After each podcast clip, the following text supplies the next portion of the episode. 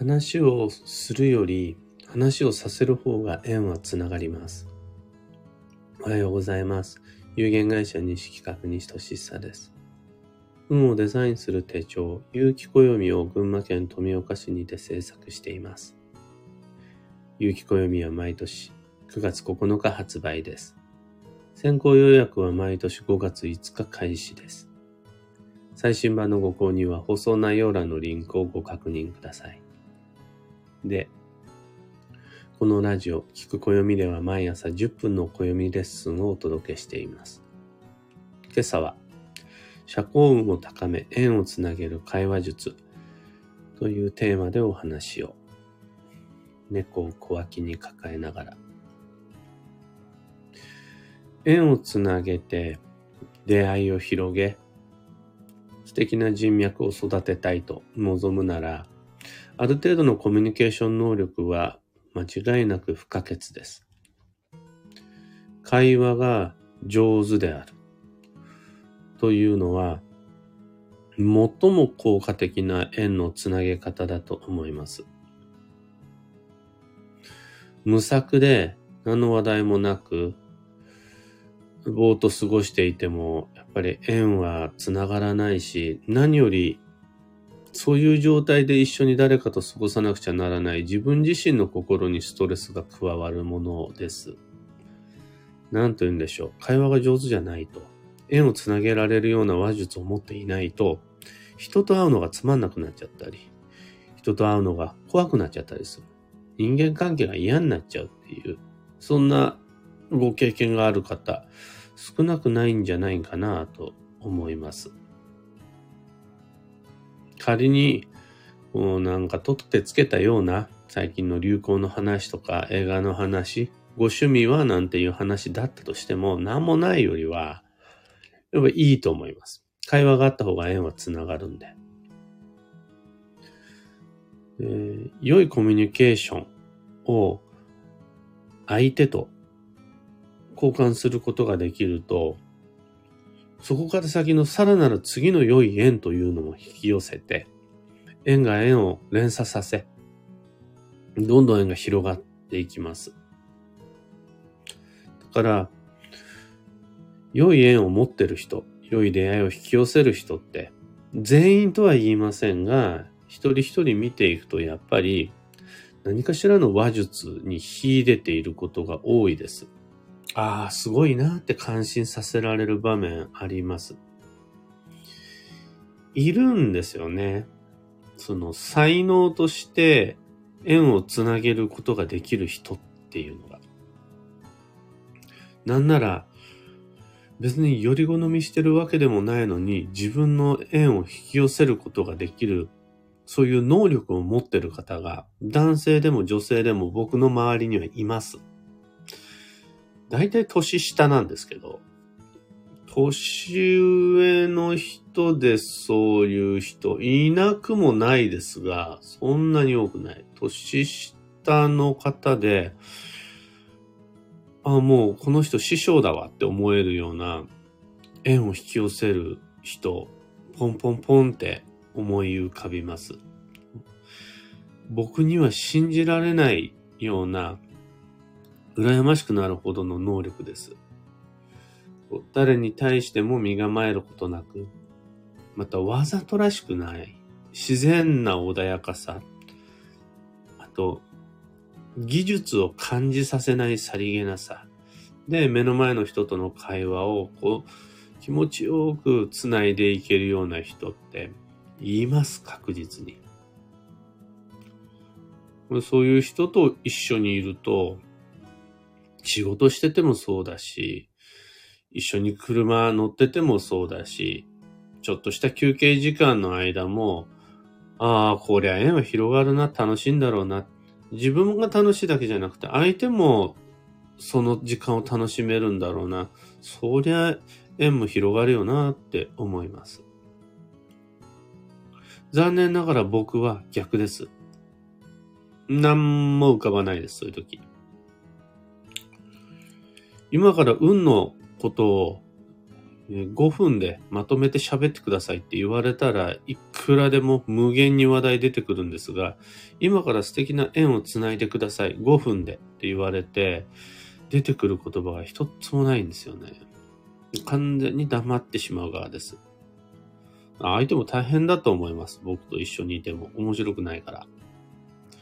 で、ま、何が辛いって、一応僕だって素敵な縁は欲しいから頑張るわけですよ。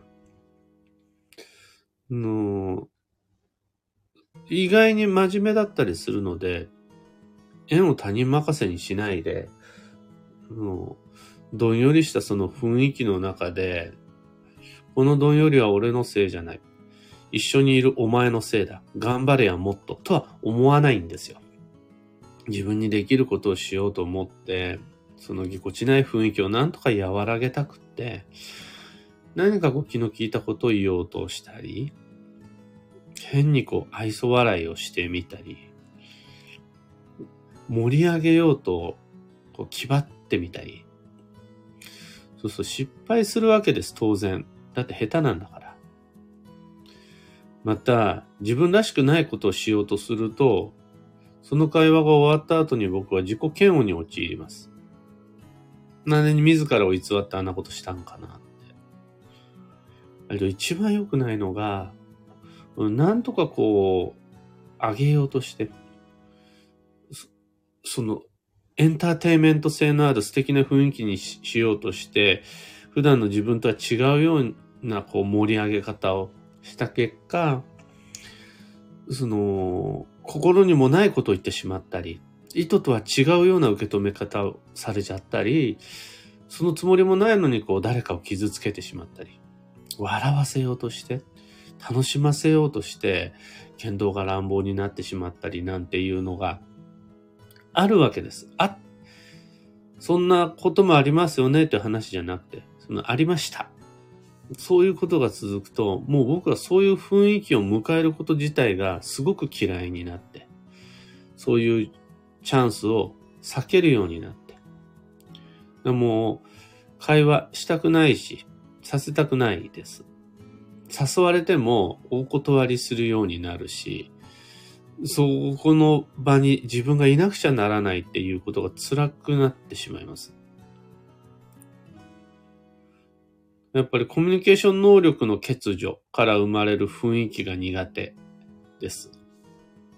あの、縁は必要です。良縁は大切です。あの素敵な人と一緒にいることも好きです。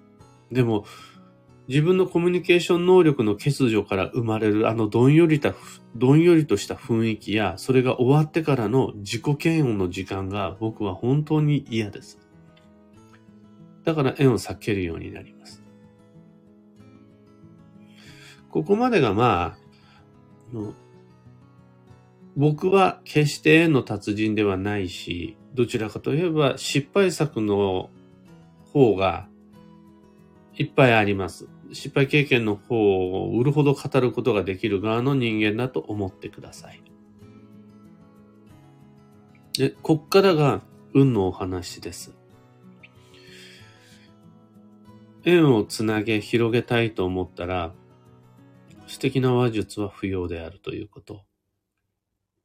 のエンターテイメント性はいらないし、変に盛り上げることも必要ない。実際に会話の達人が全員、話し家のように、芸人のようにエンタメで相手を笑わしまくってるかっていうと、そうでないことは、見ればわかるから。物を売るための営業力でも、異性に好感を持ってもらうためのモテトークでも、その、縁の運をつなぐためのコミュニケーション能力で良いならば、エンタメや素敵な話術、気の利いたこの言葉遣い、なくてもなんとかなるかもしれないので、ぜひヒント見つけてもらえますように。それが縁の運のための会話であるならば、話をすることより聞くことの方が重要です。だから、漫画を磨く必要ないし、ネタもトンチもうんちくも不要です。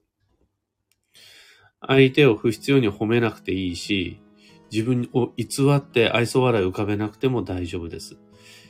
話をすることよりも、今目の前にいる相手に話をしてもらう意識と姿勢、工夫が大切です。じゃあそれはどんなことが挙げられるかっていうと、ここから先は考えてもらう必要があるんですが、例えば僕がパッと思いつくのが話題の提供です。どうやってこの人に話をしてもらおうかなって思ったら、ぶっちゃけ一番好きなデザート何ですかとか、とは、最近見た映画で一番面白いの何とか、鬼滅の刃って好きとか、何でも、とにかく何でもいいんです。話題の提供は自分から。これは重要です。もうすでに話題が進んでるんであるならばその必要はないですが、そうじゃないならば、まあ、最近仕事大変だったねとか、もうワクチン4回目って打った？とか、何でもいい。とにかく何でもいいから、話題の提供は自分。これが縁を広げます。理由は何で？って聞かれたら、縁を広げる会話術においては、話をすることより話をしてもらうことの方がより効果的だからです。また、そういう意識と姿勢、工夫をしようと思ったならば、合図値がめちゃくちゃ重要です。え、よく、その縁を広げてる人、縁をつなげてる人を見てるとですね、合図値めっちゃ上手ですね。よくハヒフヘホなんていう風に言われますが、営業の現場において。はぁとか、ひーとか、ふふとか、へー、ほうとかって言ってりゃ縁がつながるよなんて聞いたことがあるんですが、これだけじゃなくて、なんて言うんでしょうね。とにかくタイミングでもない。ま、要は、気持ちよく相手が話してもらえるような、そういった BGM に自分がなるということ。無音じゃやっぱダメなわけです。自分は BGM にならないと。そうすると、はあ、マジで？なるほどね。で、それで？どうなったん？その後。みたいな、誇張はする必要はないけれど、親身な合図値。これは、話をししてるんじゃなくて、話をしてもらってるということになります。の他にもいろいろあるんでしょうが、話題の提供とちょっと違う話をしてもらう方法論の中で、やっぱ質問というのがありますね。矢継ぎ早の尋問みたいな感じになってくると相手を警戒させてしまうと思うんですが、なんか話してではなくって、これってどうなの？という、最後クエスチョンで終わるような会話は、いいですね。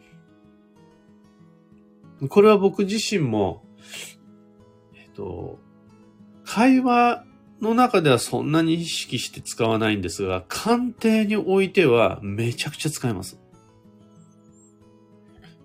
みんな鑑定とは僕からの運のプレゼンテーションっていうふうに思っていがちですが、鑑定の現場において最も重要なのは、相手に話をしてもらうこと。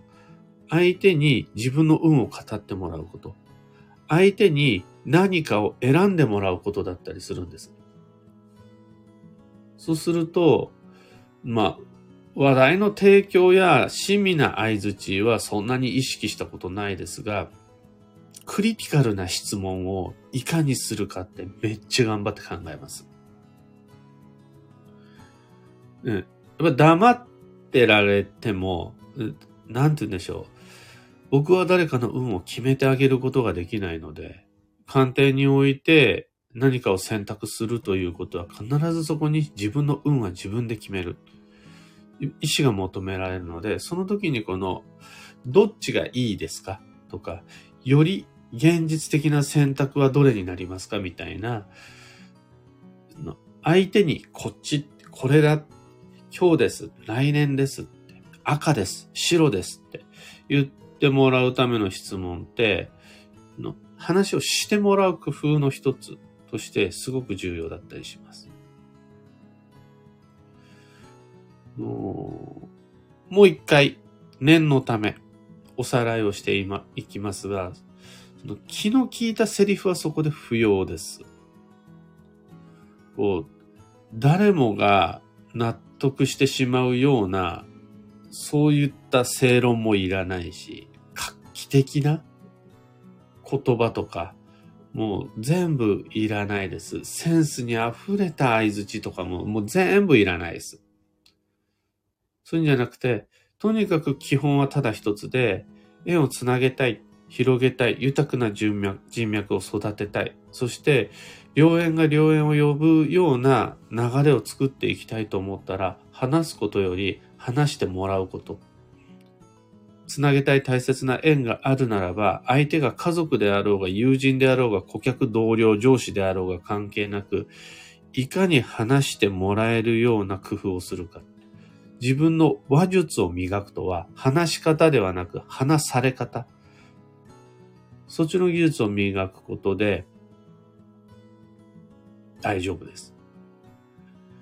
自分は緊張すると言葉が出なくなっちゃうとか、のここぞという大切な人の前では頭の中が真っ白になっちゃうとか、もう全部関係ないです。それは縁をつなぐ能力と全く無関係です。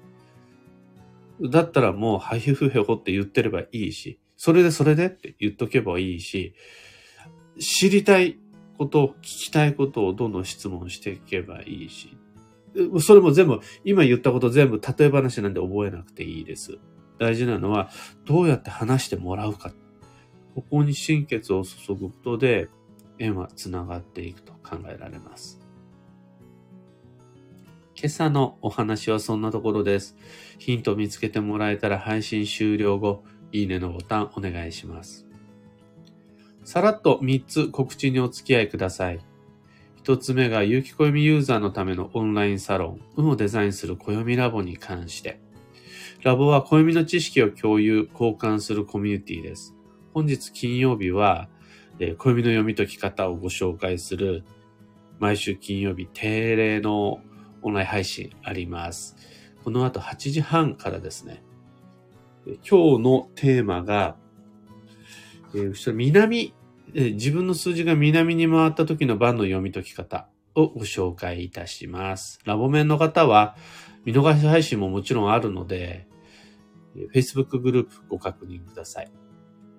二つ目の告知が新春暦読み YouTube に関して。2023年の運勢と注意事項を YouTube にて配信中です。ぜひ2月中に見ていただけると嬉しいです。三つ目の告知が東京鑑定会に関して、2月から1月、来年1月までの毎月、月に一度の鑑定会のスケジュールをブログにてご告知しています。2月は2月の22日に伺います。えー、鑑定ご希望の方はそちらブログの方見てみてください。サロンも新春暦読みも東京鑑定会も詳細のリンク先は放送内容欄に貼り付けておきます。さて、今日という一日は2023年2月17日金曜日。女装のこの2月。もうすでに女装始まっちゃってるっていう人、なんならもうどんどん勢いついちゃってるという人は、頑張ることより体力を温存する方を工夫した方がいいです。ピークを3月に持っていけるように調整する工夫が今求められています。一方、まだ寒い気温の中再始動ができてないという人、全然焦る必要なしです。焦らないで、まずは予定立てるところから始めていきましょう。スケジュールの調整や相手と約束をするための連絡を取ることで全然 OK です。具体的には3月が忙しくなるように今からどんな予定を立てるか、どう行動計画を練るか、誰に連絡をするか、ちょっとずつ始めていければ大丈夫です。幸運のレシピはマス寿司。これマスに限らずでいいんで、押し寿司がおすすめです。あとは、酢飯じゃなくても、おにぎらずのようなものも OK です。今日のキーワードは収穫、成果を手に入れる。その心は、何を頑張るべきか見失ったときは、昨日までにもう頑張ってきたことを選ぶのが基地です。これが収穫というやつ。種をまくところから始めるのではなくて、もうすでに種をまき、すでに育ててきたものをさらに磨いていくのが収穫となります。以上、迷った時の目安としてご参考までに。ところで、聞く暦ではツイッターにてご意見、ご質問募集中です。知りたい占いの知識や今回の配信へのご感想など、ハッシュタグ、聞く暦をつけてのツイートをお待ちしています。それでは今日もできることをできるだけ、認識確認としさでした。いってらっしゃい。ゆうさん、おはようございます。はよさん、おはようございます。きこさん、おはようございます。良い天気、そちらは。こちらは、結露で向こう側が見えない。なんてこと、ただ、明るい、とても明るい日です。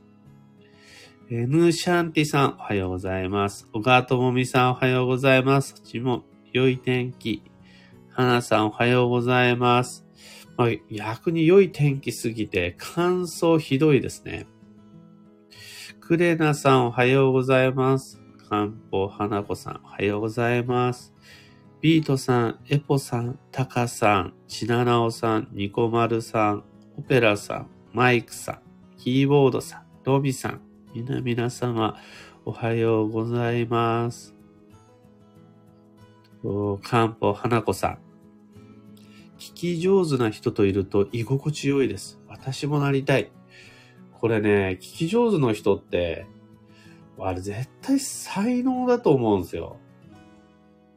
そして、上手に話すことができる才能と、上手に話してもらえることができる才能。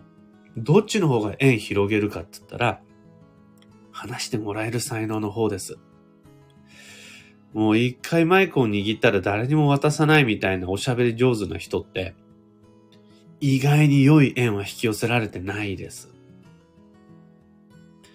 一方で、相手から話を聞き出すのが上手な営業マン、もしくは部下、場合によっては上司は、やっぱね、そこに人が集まる。人は話を聞きたいより、したいの方が、その、なんて言うんでしょうね。より、嬉しく楽しく心地よい。じゃないですけど。そ、そっちの方が縁を引き寄せる。引力は、する、話をする方じゃなく、させる方に宿るんだと思います。縁の引力は。マガエルさんおはようございます。かよさん、なるほどと思いながら聞いていました。今朝のお話も楽しかったです。いつもありがとうございます。こちらこそのことでございます。そのコメントが僕を話をさせます。で、話をしてる方はやっぱり気分がいいです。そして、上手な話だねって、もしもみんなが思うとしたならば、それは話をしてる方が上手なんじゃなくて、話を聞いてる方が上手なんです。どんなに上手な話家さんでも、聞く相手が下手だったら上手にできないです。あんまりお話が上手じゃない人も、聞く相手が上手だったら、お話も上手になります。本当にね、縁というのは、縁は受信側で成立します。ブログを毎日書けるのは読んでくれる人がいるからだし、ラジオ毎日できるのは聞いてくれる人がいるからです。この縁の良し悪しって実は受信側の方で決まる。だから、社交運を高めたい。縁をつなげる会話術を磨きたいと思ったならば、どう受信するかの方を頑張れば、ちゃんとあの、自分の、鉄板の、えー、口説き文句とか、落としトークとか、頑張んなくても、言葉がコロコロ出てこなくても全然大丈夫ってことです。